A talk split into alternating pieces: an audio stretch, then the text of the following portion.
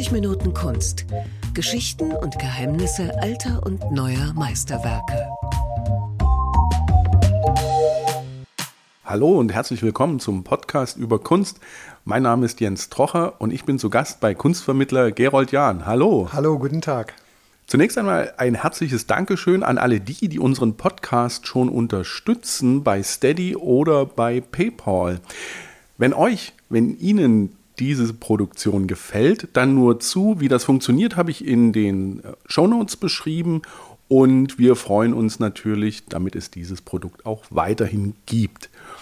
Apropos weiterhin. Wir machen weiter. Wir fangen an mit Pintoricchio. Habe ich ihn richtig ausgesprochen? Ja, wenn du wissen möchtest, wie er richtig ausgesprochen wird, musst du einfach seinen Namen mal im Russischen nachschauen, denn die Russen schreiben ja mit ihren Buchstaben und da kann man sämtliche italienische Maler auf jeden Fall richtig aussprechen, obwohl man gar kein Italienisch kann. Pinturicchio. Genau, italienischer Maler, du hast es schon erwähnt, mit zwei C und ich will immer Pinturicchio sagen, aber es ist Pinturicchio und wir sprechen heute über das Bildnis eines Knaben. Das hängt in der Dresdner Gemäldegalerie Alte Meister. Ich habe das Bild auch in den Shownotes verlinkt, sodass Sie sich das parallel vielleicht mal aufrufen können. Lieber Gerold, das Bildnis eines Knaben sagt eigentlich schon alles. Wir sind fast am Ende mit unserem Podcast. Nein, nein. Was sehen wir? ja, das Interessante ist, wir sehen in diesem Bild einen, ich schätze mal, acht- bis zehnjährigen jungen, selbstbewussten Knaben, der uns als Betrachter direkt anschaut, nicht unbedingt freundlich anschaut, eher fragend, recht selbstbewusst, einen Knaben mit einem Cappy, äh, hellem Gesicht und einem ja, einer roten, einem roten Rock, kann man sagen. Rock in dem Sinne, dass er eine Art Jacke trägt, eine glatte rote Jacke. Ja, vor einer Landschaft, einer herrlichen, äh, leicht bläulichen Landschaft mit grotesken, schroffen Felsen im Hintergrund, einem kleinen See das sehen wir in diesem Bild, das keine großen Ausmaße hat. Ja, faszinierendes Porträt. Es ist auch gar nicht so klein. Na, es ist nicht besonders groß, nicht besonders klein. Ich kann es mal sagen, es passt also in die Seitenkabinette. Es hängt nicht in einem großen Hauptsaal, sondern in einem eher so kleineren Seitenraum. Breite 50 cm, äh, die Höhe 50 cm und die Breite 35,5 cm. Also schönstes Wohnzimmerformat. Ja, könnte man sich zu Hause hinhängen. Was ist interessant an diesem Bild? Also ich kenne es aus meiner Jugend. Du wirst mir gleich erklären, warum ich das aus meiner Jugend kenne. Ja, ich habe am Anfang unseres Gesprächs ja auch nicht zufällig auf Russisch hingewiesen. Ähm, ich weiß nicht, ob ich bei irgendeiner anderen Geschichte mal davon berichtet habe. Ich führe ja auch seit vielen Jahren die äußerst interessierten russischsprachigen Gäste, aus welchem Land auch immer. Und wohlgemerkt, das ist der lustige Trick, auf den ich irgendwann mal gekommen bin, wenn man als Deutscher nicht Italienisch kann die Maler korrekt auszusprechen, da muss man einfach den russischen Katalog aufschlagen, so man natürlich russische Buchstaben lesen kann. Und dann bist du immer auf der richtigen Seite, denn die schreiben es ja, wie es klingt. Ja, und wir haben ja als Deutsche mit diesem CC und CH und so weiter unser Problem. Meine etwas längere Einführung hat damit zu tun, dass dieses Bild so ziemlich jeder Mensch in einem ganz großen Teil unserer Welt kennt. Und zwar unsere Generation, sagen wir mal noch so ungefähr 10, vielleicht 15 Jahre jünger als wir und die Älteren sowieso. Und warum das so ist? Nun, wir sind ja in der DDR zur Schule gegangen und hatten ein Schulbuch im Kunstunterricht und da war dieser Knabe drauf. Und ich bin ziemlich schnell durch meine russischsprachigen Gäste darauf gebracht worden, dieses Bild kennt jeder aus der früheren Sowjetunion, also unserer Warum? Generation, weil das Bild auf der Umschlagseite eines Standardbuchs ähm, für den Kunstunterricht äh, in den sowjetischen Schulen war. Ah. Von Wladiwostok über zehn Flugstunden bis nach Brest ja, von der, vom nördlichen Kreis bis runter nach Georgien, Aserbaidschan und so weiter. Jeder, der in der Sowjetunion ein Schüler war, hatte dieses Buch in der Hand. Das ist äußerst interessant, finde ich. Millionenfach in der Hand gehalten und daher jeder, der in Dresden davor, vorbei, daran vorbeigeht, sagt, ach, das kenne ich doch, das ist doch weltberühmt. Ah, mir ging es dann ähnlich, weil in der Schule dann, ich habe mich dann erinnert, dass es auch in meinem Schulbuch wohl gewesen sein muss. Mhm. Und damals war es halt so ein etwas langweiliges Knabenbild, was mich im Schulunterricht nicht besonders gefesselt hat. Umso mehr mhm. fesselt es mich jetzt, weil ich habe die Landschaft im Hintergrund mal so ein bisschen beobachtet. Kann man das irgendwie zuordnen? Ist das realistisch? Das dürfte nicht realistisch sein. Also die haben dort nicht mit der Kamera Obscura gearbeitet, äh, die ja die Realität quasi fotografisch einfangen lässt mit viel Arbeitsaufwand, wie ein Fotoapparat ohne Fotofilm. Nein, also das dürfte eine idealisierte Landschaft sein, sogenannte groteske Felsen, also die im Gegensatz quasi stehen zum ruhigen Bild im Vordergrund. Dahinter also ein sehr steil abfallender Felsen mit Bewuchs, mit Bäumchen und Sträuchern, dann ein kleiner See oder eine Art ja, Teich auf halber Strecke und dann gleitet der Blick in so eine weite Landschaft und im hinteren Bereich sehen wir fast noch angedeutet diese hellblauen Berge. Das ist übrigens ein völlig neues äh, Element in der Malerei um diese Zeit herum, denn wir befinden uns hier in der Zeit vor ungefähr 540, 550 Jahren, also im späten 15. Jahrhundert in der Renaissancezeit. Und da sehen wir hinten diese hellbläulichen Berge, die etwas über die Mitte des der der gedachten Mittellinie des Bildes sind, also etwas höher. Dasselbe findet man auch ein paar Schritte weiter bei der schlummernden Venus, die ein paar Jahre später entstand. Also die Farbperspektive, die uns das Bild eben viel, viel weitläufiger erscheinen lässt. Das ist so ein Kennzeichen der Malerei damals? Ja, so kann man sagen. Das wurde entdeckt eben im 15. Jahrhundert geht es mit dieser Farbperspektive los. Vorher, wenn man mittelalterliche Bilder anschaut, jeder kennt die Ikonen zum Beispiel, da haben wir eine eher flächige Darstellung. Dann gibt es Kircheninnenräume, wie bei Jan van Eyck zum Beispiel, mit Madonnen in Kirchenräumen, wo die Perspektive über zum Beispiel Fußbodenplatten, über geometrische, räumliche Dinge dargestellt wird, über Bögen, Fensterbögen und so weiter. Da kommt schon eine Räumlichkeit dann zustande. Und dann in diese freie, schöne, weite Landschaft, da wurde irgendwann mitbekommen oder da haben die Experten mitbekommen, hellbläulich weit entfernt, also scheint dann noch weiter entfernt als jede andere Farbe. Das ist die sogenannte Farbperspektive.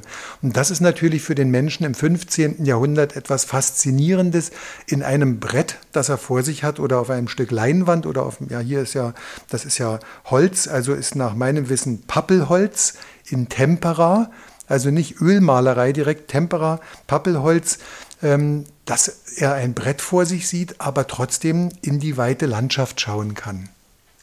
Du hattest es schon gesagt, ungefähr vor 500 Jahren, ich glaube 1480. 80 bis 83 hat äh, unser Maler in Rom gearbeitet und ähm, da hatten sie einen Großauftrag auch mit anderen berühmten italienischen Künstlern. Ich meine, auch Botticelli war mit dabei.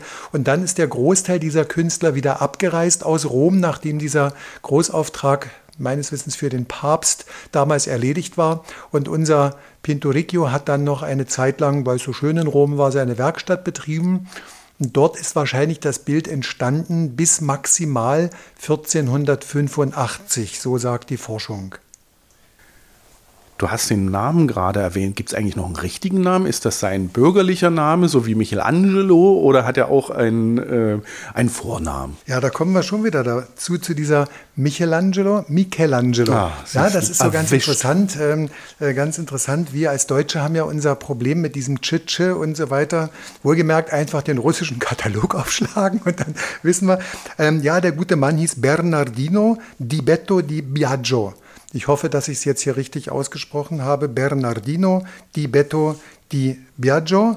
Und er ist also geboren worden in der Stadt äh, Perugia in Umbrien. Das kann ich dazu sagen in Italien oder darf man das damals noch nicht Italien nennen, glaube ich. Ne? Sehr gutes Thema, das du ansprichst. Also die Zeitgenossen hätten damals nicht von Italien gesprochen. Da gab es Toskana, Veneto, Lazio mit der ewigen Stadt Rom.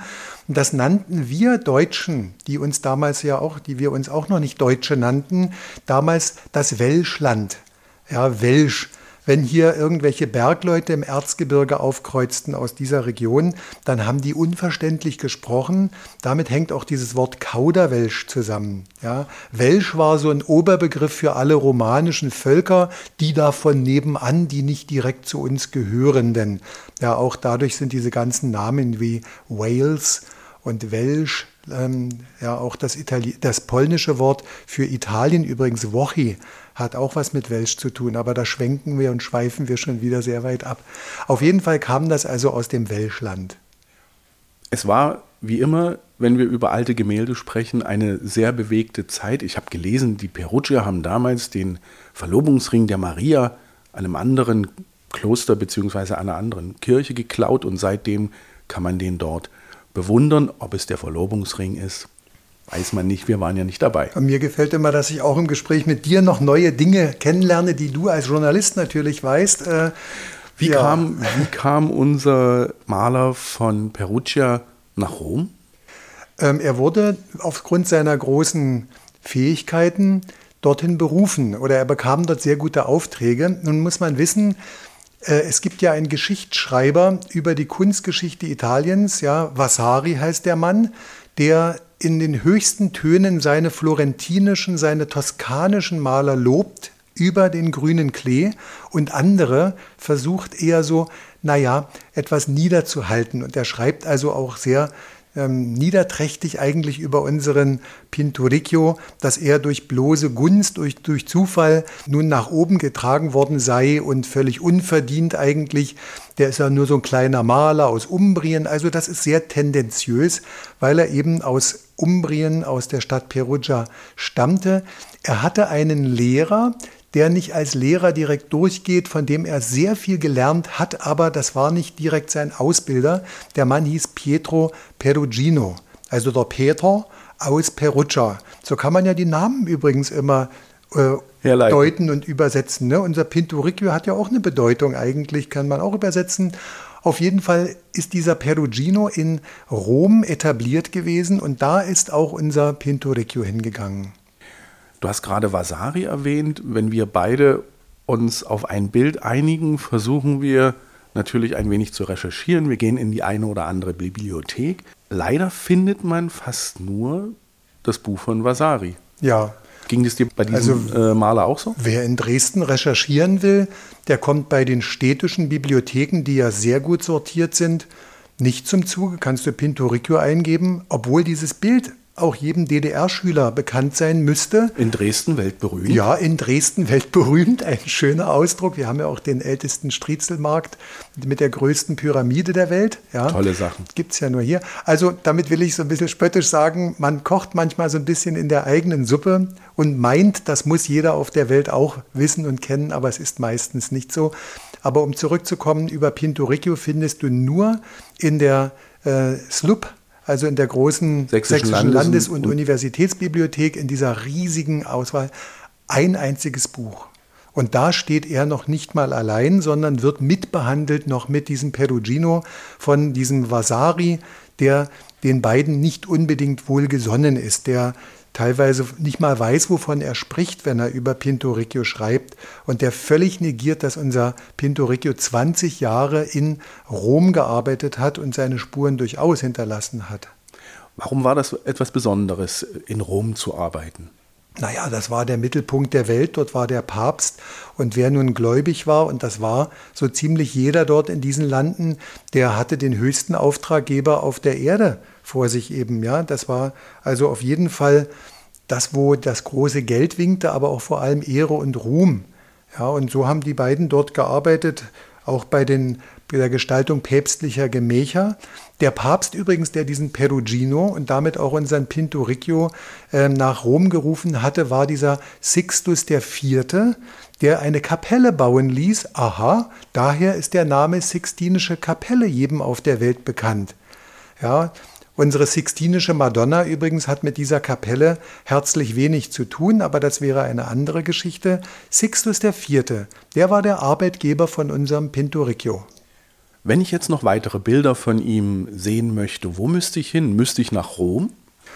Ähm, ja, man kann sich in Rom umschauen, aber es gibt vor allem im Dom von Siena sehr berühmte Werke. Er hat also gearbeitet in verschiedenen äh, italienischen Städten. Da äh, zum Beispiel auch in Spoleto finden sich seine, finden sich seine Spuren, in Orvieto, Ähm, in diesem Umbrien übrigens, in seiner Heimat, gibt es auch eine Stadt mit Namen Assisi. Ja, das ist ja eine weltberühmte kleine Stadt aus dieser Gegend. Also von ihm kann man durchaus einiges finden. Kirche in, äh, in Perugia, ähm, Nationalgalerie in Umbrien. Also man fahre nach Perugia, so wird es richtig ausgesprochen, und dort findet man Werke von ihm. Und wohlgemerkt, das Wichtigste, der äh, Dom in Siena. Dort hat er gearbeitet, dort ist er auch gestorben schließlich. Was ich bei der Vorbereitung festgestellt habe, im Vatikan gibt es einen, ja, einen bestimmten, äh, bestimmte Gemächer, die sogenannten Borgia-Gemächer. Ist das richtig? Ja, dort hat er nachweislich 1493 gearbeitet. Die Arbeiten bezogen sich auf die Appartamento Borgia. Ah, so, genau, so hast du das natürlich wieder ganz richtig. Das sind da Deckengemälde wie von Michelangelo äh, ja. in der Kapelle. Ja, dort kann man natürlich, und sollte man, das habe ich versäumt zu erwähnen, ähm, natürlich hinfahren. Das sind unglaublich farblich schön gestaltete ähm, Fresken meines Wissens, also Wandmalereien auf frischem Putz. Ja, das ähm, für diese berühmte Familie Borgia. Warum ist die so berühmt? Die haben es geschafft, die hatten ihren Ursprung in Spanien, nach meinem Wissen im Raum Valencia, und haben es geschafft, sich in Italien zu etablieren und auch Päpste zu installieren, wo wir jetzt äh, sehr gerne darauf, äh, darüber philosophieren könnten, ob jetzt der allergläubigste Mensch wirklich Papst wurde oder derjenige, der die besten Kontakte und die mächtigsten finanziellen Hintergründe hatte. Die haben sich also etabliert, wie auch immer, wurden in Italien gehasst und gefürchtet. Ja, das ist eines dieser, die, eine dieser berühmten Namen eben, Borgia, Medici, della Rovere, die mit dem Papsttum etwas zu tun haben. Aber der war kein Italiener, habe ich dich gerade richtig verstanden? Ja, das waren keine Italiener. Die haben sich auch umgeben mit meistens mit spanischen Dienern, mit spanischen Speisen, spanische Traditionen gehalten etwas sehr Pikantes, die wurden bei den Italienern eben gehasst als, ja, sich äh, als getaufte Juden aus Spanien, die gekommen seien, hier sie zu regieren. Und das wurde dann auch so. Über viele Jahre haben die die Päpste gestellt, zum Beispiel diesen Alexander den Sechsten. Jetzt kommen wir fast schon zum größten Rätsel. Haben wir eigentlich schon darüber gesprochen, wer der Knabe ist? Nein. Also die Sache ist sehr interessant. Ich habe mich gefragt, warum ist eigentlich in der Sowjetunion dieses Bild so berühmt geworden? Und obwohl ich kein, keine direkte Spur gefunden habe, ist mein logischer Schluss. Es wurde früher angenommen in der internationalen Fachwelt, dass dieser Knabe, den wir hier sehen, der junge Raphael ist. Der von der Sixtinischen Madonna. Der, der die Maler. Sixtinische Madonna gemalt hat als Erwachsener, genau als meines Wissens 29-Jähriger. Hier sei er dargestellt als zehnjähriger Knabe. So habe ich es auch in meinen jungen Jahren damals noch äh, oftmals erzählt. Das könnte der junge Raphael sein. Wenn man aber die Jahreszahlen mal eins und eins zusammenzählt, und die Biologie, dann weiß man, Raphael muss zum Entstehungszeitpunkt von unserem Knaben hier etwa zwei bis drei Jahre alt gewesen sein. Schauen wir das Bild an, sehen wir, der Junge ist acht bis zehn Jahre alt übrigens, ja. Und das kann also nicht sein, wenn wir den spätesten Zeitpunkt der Entstehung des Bildes annehmen. Aber in der Sowjetunion ähm, bei den Russen, den, die ich übrigens sehr schätze, auch für ihre Kunstbildung, auch einfache Menschen sind dort über die Kunst so gut informiert, dass man das hier in Deutschland oftmals gar nicht glauben würde. Die verehren alle die Sixtinische Madonna wie ihre Göttin, wie ihre Ikone. Ja, manchmal auch etwas blinde Verehrung. Auf jeden Fall wissen die gemalt von Raphael. Und wenn jetzt einer kommt und sagt, das hier in dem Bild, das könnte doch der kleine Raphael gewesen sein, dann ist das natürlich auch für jeden interessant. Und so muss es gewesen sein, dass vielleicht in den 70er Jahren irgendjemand in der Sowjetunion sagte, das Bild hier zeigt wohl den jungen Raphael, lasst uns das mal drucken auf unserem Umschlag, auf diesem Schulbuch über Kunst. So ist das Ganze zusammenhängt. Ne? Ah, das, aber es ist eine Legende, sagst ich du? Denke, solche, genau, solche Stories interessieren unsere Zuhörer viel mehr als jetzt den Pinselduktus von Pinturicchio von links nach rechts und so weiter. Genau. So, so jetzt wissen wir, wer es nicht ist, aber wer ist es dann? Tja, und obwohl es keine direkte, keine direkten Beweise gibt, aber findet man an vielen Quellen dass es sich hier handelt um ein Ritratto di Cesare Bambino. Ich hoffe, so habe ich es richtig ausgesprochen, um Klingt ein Porträt des Kindes Cesare. Und da kommen wir der Sache sehr nahe, denn es wird ernsthaft von etlichen Kunstexperten angenommen, es handelt sich hier um den rund zehnjährigen, acht bis zehnjährigen Cesare Borgia. Und da sind wir wieder bei dem Namen Borgia. Also das ist so ein bisschen kriminologisch ne? oder kriminalistisch. Egal, aber es war sozusagen der Auftraggeber. Nee. Auftraggeber, mussten- wer oh, weiß, Familiengeschichte. einer seiner Papas war. Ah, wieso einer? Einer Moment. seiner Papas. Da merkst du schon, und ich merke, du hörst zu, wie kann es sein, zwei Papas. Dieser junge Herr, den wir hier sehen, das kommt von seinem Geburtsdatum sehr, sehr gut hin, wurde also in Rom geboren im Jahre 1475. Wenn wir hier dieses Bild sehen, das könnte hinkommen, acht bis zehn Jahre alt. Und der hatte zwei Papas. Und zwar einen wirklichen, das war ein gewisser Rodrigo Borgia. Da sind wir wieder bei dem Spanier. Namen, dem, der spätere Papst Alexander VI. Und dann hatte er einen auf dem Papier, einen ja gewissen Domenico äh, Rignano. Seine Mutter war die Geliebte des Papstes, des späteren Papstes, dieses Borgia, eine gewisse Vanozza di Catania. Und die haben dann einfach ihren Ehemann als, als Papa eintragen lassen. Der hat sich dann quasi bereit erklärt, ja, ich kenne den Jungen an. Also in den Dokumenten auf dem Papier war unser Cesare Borgia ein ehelicher Sohn, hatte einen richtigen legalen Papa, aber sein wirklicher Vater war der spätere allmächtige Papst Alexander VI. Das ist ein Durcheinander. Hä? Das ist nicht nur ein. Durcheinander, das ist auch ähm, spannend, wenn der Papst Kinder hat. Ja, der äh, Martin Luther hat sich nicht zufällig über all diese Dinge dann nun, sagen wir mal, ähm, echauffiert. Denn es ging damals in dieser Beziehung nicht um wahren Glauben. Das ist meine persönliche Meinung dazu. Und so also ist dieser Junge dann wohlbehütet im Vatikan groß geworden, wie ein Fürstensohn, eigentlich ein uneheliches Kind, dem keine Karriere bevorgestanden hätte, aber er hat mehrere Sprachen gelernt, er lernte strategisch denken, hat eine juristische 1a-Ausbildung bekommen, war ein sehr, sehr guter Schüler. Ja, und war auch befreundet, zum Beispiel später dann bester Freund vom Sohn dieses berühmten Großherzogs der Toskana aus der Familie Medici. Das nur mal nebenbei. Du hast aber noch mehr rausgefunden Ja. über äh, den Jungen. Der hat dann, hat er dann Karriere gemacht Ja. im Vatikan? Er wurde Karriere gemacht, um es mal so zu sagen, sehr zum offenen Missfallen. Es gab eine Revolte, es gab Wutausbrüche. Das versuche ich mal kurz zu fassen. Ich könnte ja auch mit meinen jetzt zusammengetragenen Dingen hier lange darüber erzählen. Also der Papa, der wirkliche Papa, ja, der leibliche Papa, aber nicht in, äh, in den Dokumenten. Mann der Mätresse? Dieser, genau, Rodrigo Borgia. Nee, nicht der Ehemann der Mätresse, sondern der wirkliche. Der wurde Papst im Jahre 1492 So rum, ja. in einem sehr bedeutungsvollen Jahr und wurde also als uneheliches Kind im Prinzip durch den Herrn Papa protegiert. Der Papst also, der war dann Papst Alexander der Sechste, hat mit einem Pinselstrich oder einem Federstrich wenige Wochen später festgelegt, dass unser lieber Cesare Erzbischof wird von Valencia.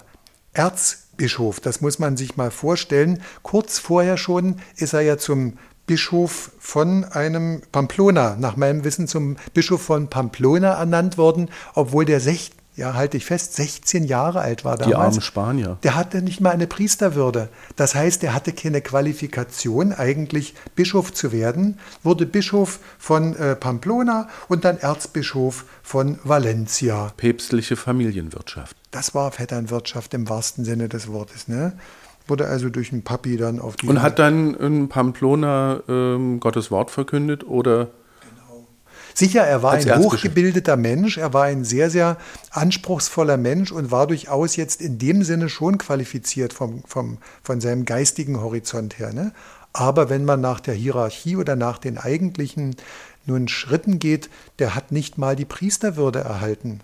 Ja, und wurde eben dann Erzbischof. ist er das Zeit seines Lebens geblieben? Nein, er hat aus verschiedenen Gründen dann, äh, die nicht ganz hundertprozentig nachvollziehbar sind, dann alle kirchlichen Ämter abgegeben und wurde zum Feldherrn um das jetzt möglichst kurz zu fassen. Also unser Knabe hier, den wir im Buch sehen, um sich das zu verdeutlichen, hat wirklich europäische Geschichte geschrieben, kämpfte dann in diesen Kämpfen um den Kirchenstaat, um Norditalien und hat viele Gebiete dann für den Kirchenstaat erobert ist dann in Haft geraten als Feldherr, ist dann geflohen, dann wieder in einer Festung gewesen, in einen Hinterhalt geraten. Es gab übrigens einen Giftanschlag auf den Papst und auf ihn. Der Papst ist gestorben, dieser Alexander VI., durch den Giftanschlag. Der, äh, unser äh, Cesare ist äh, irgendwie über diesen Giftanschlag hinweggekommen, ist aber dann in einem Hinterhalt schließlich in Spanien ge getötet worden, 1507. Ich finde das immer spannender als jede Netflix-Serie. Ja, das ist wahr. Ne? Da kommt man vom, von dem einen zum anderen. Ich möchte gar nicht sagen Hundertsten zum Tausendsten. Weißt du, wie unser Bild, unser Junge, unser ja, Feldherr nach Dresden gekommen ist? Naja, es ist äh, mir insofern nur bekannt, das Bild ist schon registriert in unserem Katalog im Jahre, äh, in, diesen, in diesem Abschnitt 1722 bis 28. Da lebte August der Starke noch. Das heißt, es gehört nicht zu dieser großen Welle von Ankäufen unter seinem Sohn, unter dem Sohn von August dem Starken, sondern war schon relativ früh in Dresden wohl erworben, denke ich mir, ja, logischerweise erworben, vielleicht aus einer italienischen Sammlung, aber da müsste man noch mal genauer forschen. Es war auf jeden Fall quasi heute vor 300 Jahren war es schon im Katalog dargestellt. Übrigens, ich finde, um vielleicht noch mal auf den die Bildgestaltung hinzuweisen, sehr interessant den Dreiklang, und zwar die Proportionen, das Käppi, das Gesicht, ja, und wenn Sie dann mal die Brust nehmen, diese schlichte Jacke mit dem leicht hellbläulichen Kragen oben, diesem, ja, wie ein Band oben, so ein kleiner Kragen. Ähm, da sehen wir 1 zu 2 zu 4 in dem Bild. Das ist das eine.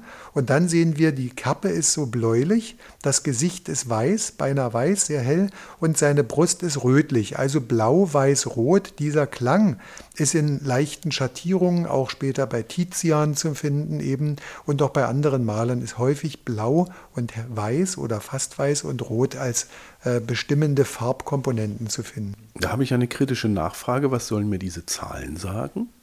Naja, die Proportionslehre, goldener Schnitt und so weiter, Dreiecke und so, da gibt es ja bei der Sixtinischen Madonna, die ja ein paar Jahre später entstand, dann ganze Doktorarbeiten darüber. Das will ich damit nur andeuten. Man versuchte mit Proportionen zu gestalten.